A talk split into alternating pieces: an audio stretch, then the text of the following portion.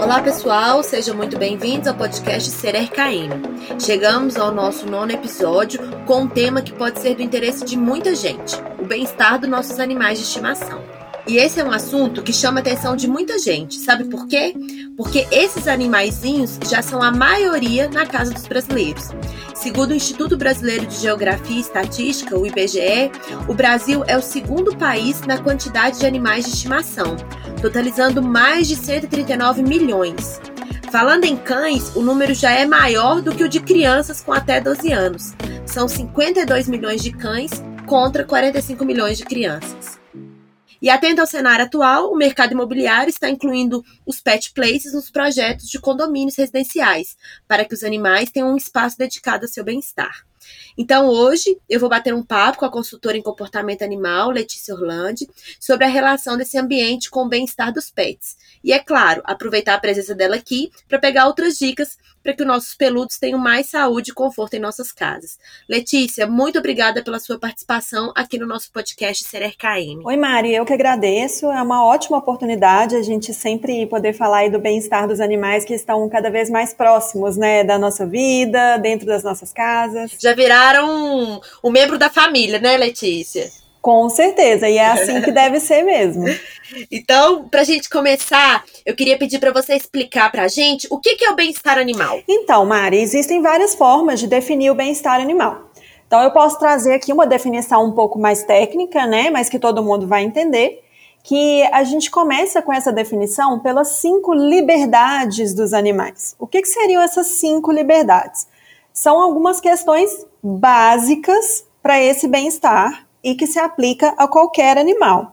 Então, a liberdade de sede, a liberdade de fome e de má nutrição, que é estar livre né, da fome e da sede, a liberdade de, é, da dor e da doença, então o animal não apresentar nenhuma dor, nenhuma doença, é, o animal estar livre de desconforto, então às vezes ele não está exatamente com uma dor, mas ele está desconfortável com alguma situação e a liberdade também para expressar o seu comportamento natural. É, a gente pensando aí especialmente nos cães e gatos, né? Eles são espécies diferentes de nós e eles têm que ter algum tipo de acesso é, para expressar o seu comportamento natural. E ainda a liberdade do medo e do estresse. Então, o ideal para que um animal é, tenha bem-estar é que ele esteja livre de medo e de estresse. Então, é claro que, assim, a gente pensando nessas liberdades, elas ainda são, é, se você for parar para pensar, um pouco básicas, né? Então, com o tempo, é, os cientistas, as pessoas que estudam o bem-estar animal, foram desenvolvendo mais formas de medir esse bem-estar para que é, a gente, né, que está diretamente ligado aos animais, também possa tomar medidas para aumentar esse bem-estar. Então, como que isso evoluiu? Isso evoluiu aí para os cinco domínios do bem-estar animal. Então, a gente saiu um pouquinho dessas cinco liberdades, que são básicas, para é, o que a gente chama de domínios. Então, o que, que são esses domínios? Vamos lá. É, o primeiro é a nutrição. Então, assim, nutrição já deixa de ser só não estar com fome, né? É, já é uma evolução grande aí, porque é o consumo adequado de alimentos, é, sendo que esse consumo de alimentos ele tem que ser também uma experiência agradável. Se eu tenho ali um gato ou um cão que está comendo com medo de ter o alimento roubado por outro animal ou até pelo humano, então ali não está havendo uma experiência agradável, só para dar um exemplo, né? O outro domínio de bem-estar é o ambiente, é onde esse animal vive que ele deve oferecer boas condições que oferecem não só a segurança, então, proteção contra a chuva, proteção contra é, questões externas, riscos, mas também conforto. E o conforto no ponto de vista do animal que está convivendo aí no ambiente humano, né?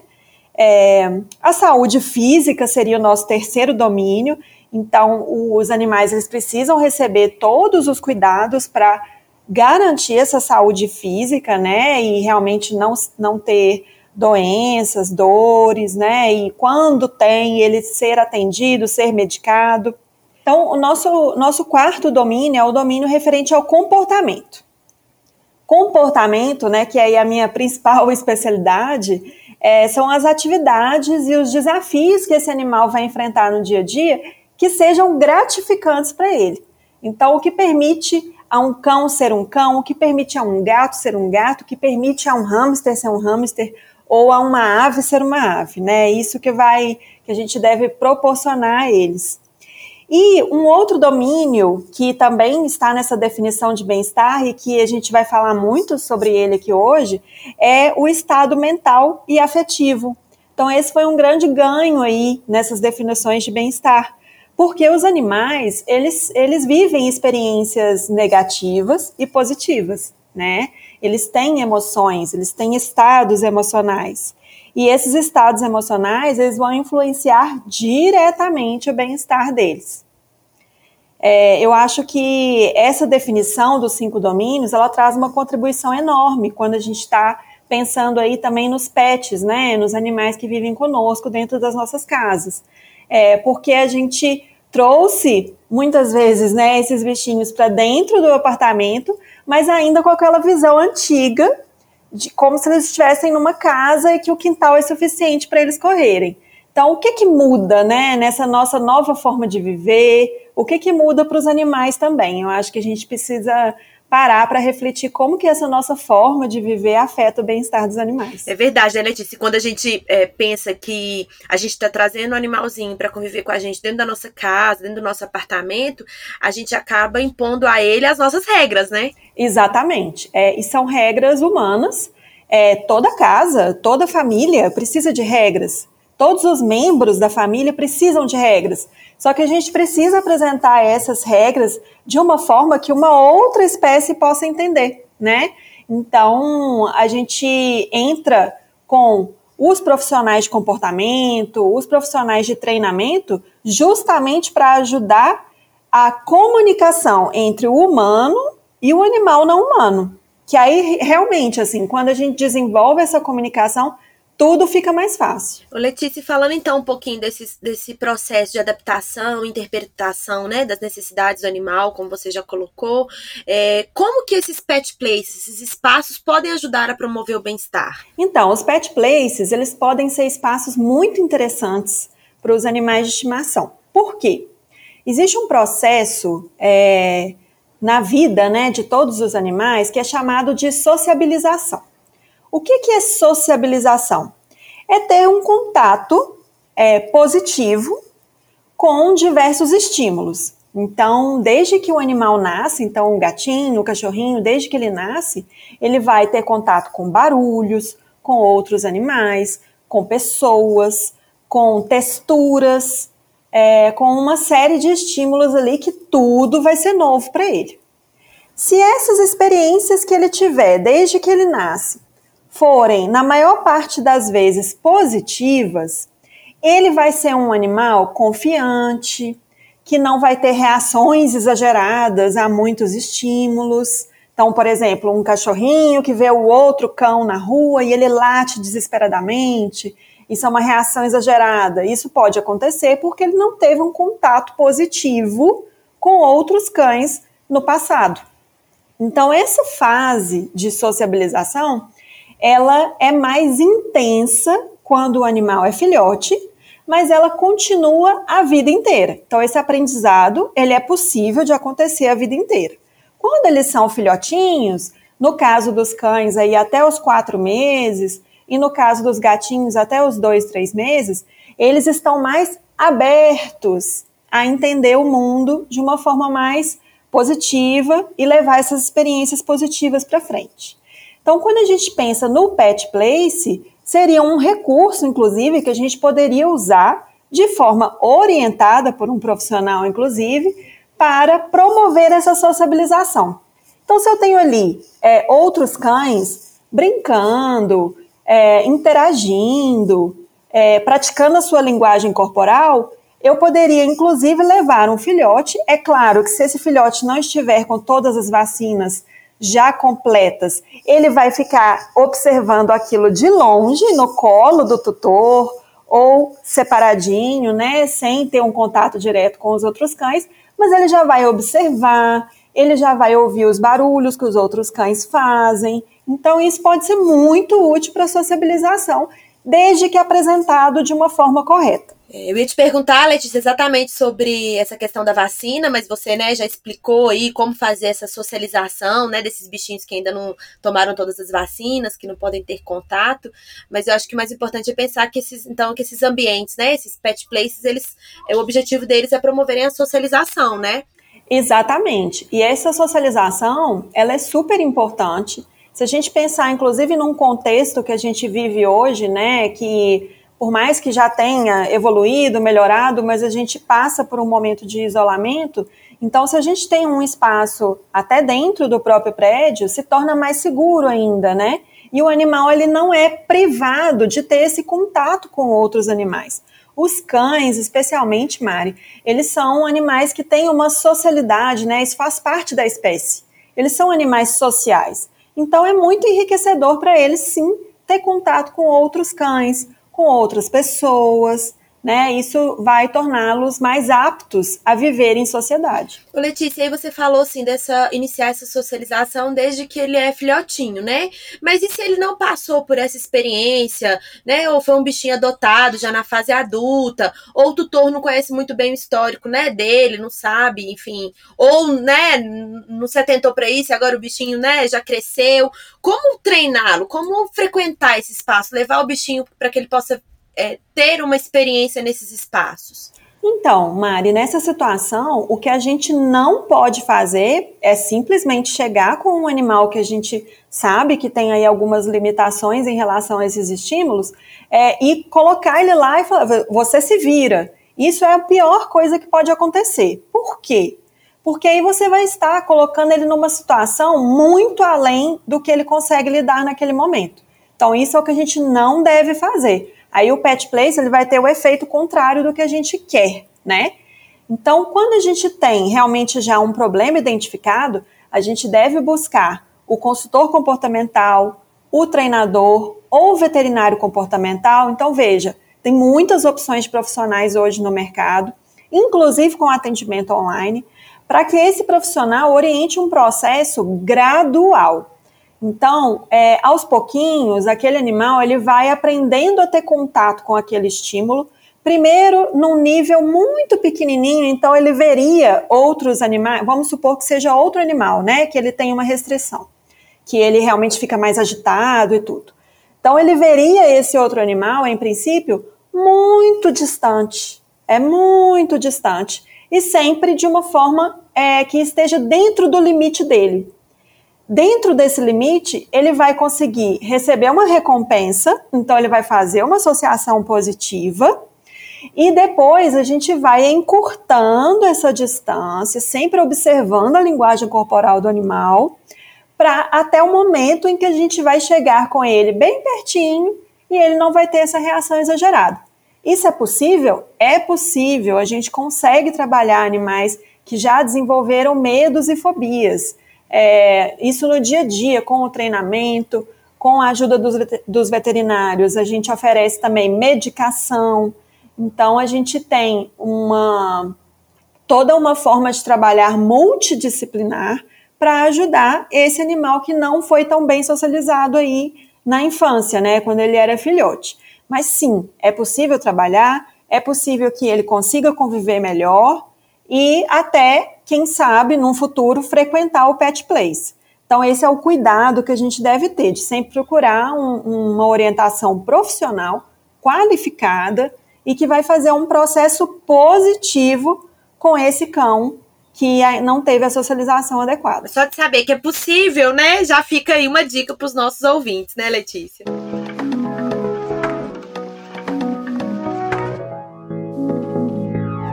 Eu fico pensando assim que essa questão desses espaços dedicados, né, essa, essa própria questão de, é, de ter profissionais especializados no comportamento animal ainda é uma coisa nova, né? E aí é, as pessoas acho que às vezes pensam que pode dar muito trabalho, né, é, buscar essas é, esses espaços, buscar esses profissionais, e acaba deixando ali o bichinho dentro de casa para evitar também, às vezes, problema com o vizinho, né? Ah, o bichinho ele vai circular nas áreas comuns do prédio remédio e tal, mas isso tem um preço para a saúde e para o bem-estar do bichinho, né? É, Mari, isso acaba que tem um preço não só para a saúde e para o bem-estar do animal, mas também das pessoas que convivem com ele. Então, o tutor, né, a gente sempre chama é, de tutor ou guardião desse animal, ele vai acabar se limitando também. Então, hoje nós temos muitos espaços, além dos pet places, né, a gente tem muitos espaços que aceitam a presença dos animais. E aí, essa pessoa, ela vai evitar de frequentar um espaço como esse, porque ela tem medo da reação que o animal vai ter. E não precisa ser assim. O processo de treinamento, ele exige, sim, paciência, e ele exige uma dedicação. Isso é com certeza, ele exige. Mas os resultados são tão positivos e eles são positivos para todas as pessoas que convivem com o animal, porque ali você está ensinando o animal a navegar num mundo que para ele é desconhecido. Então, é, a gente está ensinando a ele como lidar com esse mundo e, de quebra, o que, que a gente está fornecendo para esse animal? Controle da situação. Imagine você viver a sua vida sem controle nenhum de nada que acontece com você. Porque muitas vezes é isso que está acontecendo com os nossos animais, né? É, eles acabam perdendo o controle. Então a gente tem que devolver para eles um pouco desse controle, porque isso significa bem-estar.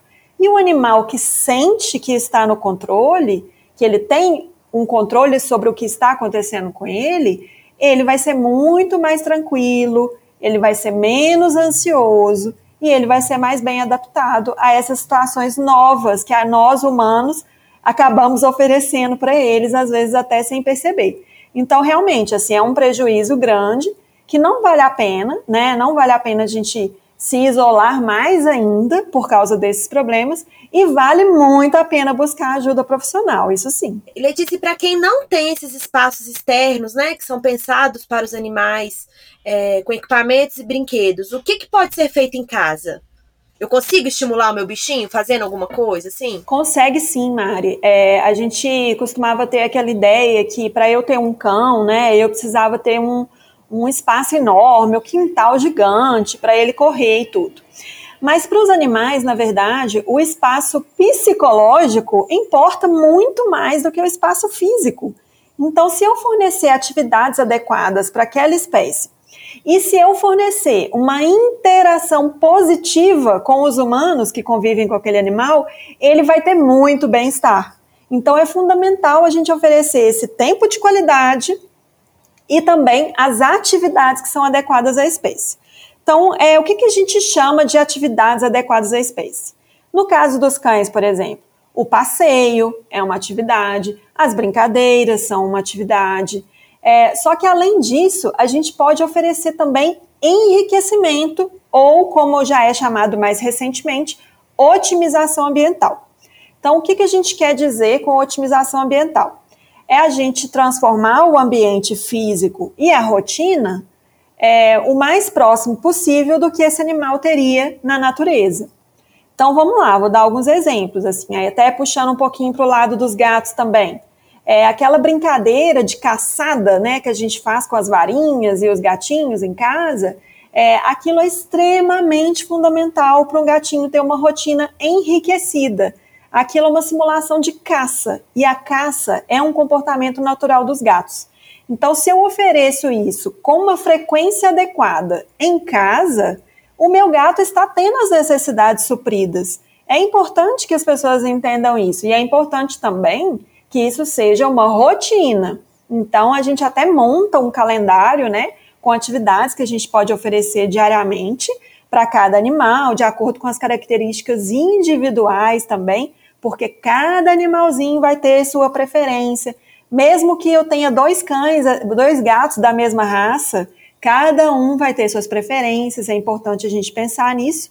E o enriquecimento, né, essa otimização que a gente está falando, é, tem algumas, alguns tipos, né, algumas dimensões que a gente pode trabalhar. São elas, né? Eu vou falar um pouquinho dessas dimensões. A dimensão social é justamente essa interação positiva com os humanos.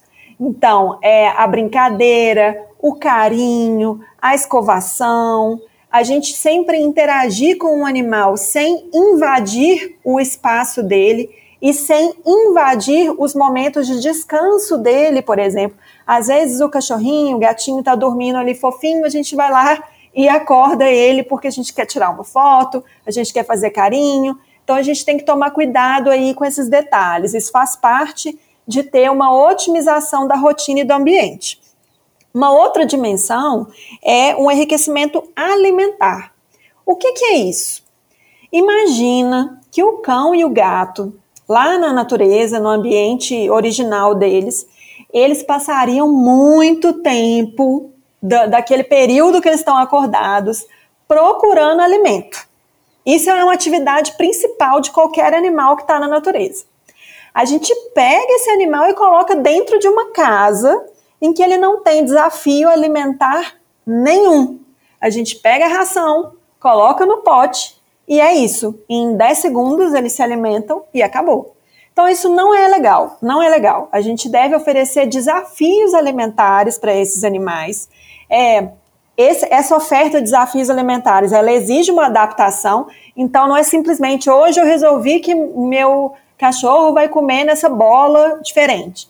É, a gente tem que tomar cuidado com a adaptação, mas sim, esses desafios são muito legais para a gente oferecer para os cães, gatos, aves, roedores, né, coelhos, todos esses pets que a gente tem cada vez mais dentro de casa, eles vão se beneficiar dos desafios alimentares. A gente tem um monte de opções, inclusive opções que a gente mesmo faz com materiais reciclados então não é preciso nem gastar muito dinheiro com isso, mas com o tempo isso vira é, uma mania nossa também. A gente quer desafios cada vez mais interessantes para os nossos animais se alimentarem. É, além disso, a gente pode trabalhar o enriquecimento sensorial. O que, que, é isso, né? Sensorial. Parece uma coisa muito difícil de oferecer dentro de casa, mas não é. A gente pode procurar plantas é, que são seguras para os animais, então a gente sempre tem que consultar o veterinário sobre as plantas que são seguras e as plantas que são tóxicas, mas as plantinhas são sim uma forma de enriquecimento sensorial para eles. E também a gente pode pensar em texturas. Então, um dia que está muito quente, eu posso oferecer um gelinho para o meu cachorro brincar. E ele vai ter um contato ali com uma textura, uma temperatura diferente. Isso é um enriquecimento sensorial. No caso dos gatos, a gente tem a erva do gato, ou catnip, né? Que tem uma parte dos gatinhos que são sensíveis a essa erva, e isso provoca sensações de relaxamento e de euforia para os gatos. Então, isso também é um enriquecimento sensorial muito interessante. E a gente tem ainda o enriquecimento físico. Aí, o que eu quero dizer com físico é realmente na estrutura da casa. Então, se eu tenho um gato, eu posso colocar locais para ele subir porque os gatos eles sobem em locais altos para ter controle de tudo que está acontecendo ali, para ele ver uma presa, para ele ver se tem algum predador vindo atrás dele. Então isso é extremamente importante para os gatos. No caso dos cães, o que, que a gente pode pensar? A gente pode pensar em elementos para eles se abrigarem, porque tem muitos cães que gostam de ficar dentro de uma toquinha. A gente pode pensar em estruturas para eles roerem. Roer é uma atividade super importante para os cães é, caminhas confortáveis para eles, né, toquinhas. Então, tudo isso é um enriquecimento físico. E, por fim, a gente tem um enriquecimento cognitivo. Eu vou dar um exemplo do enriquecimento cognitivo que eu acho mais interessante e que eu acho que todos os animais deveriam ter acesso, que é o treinamento.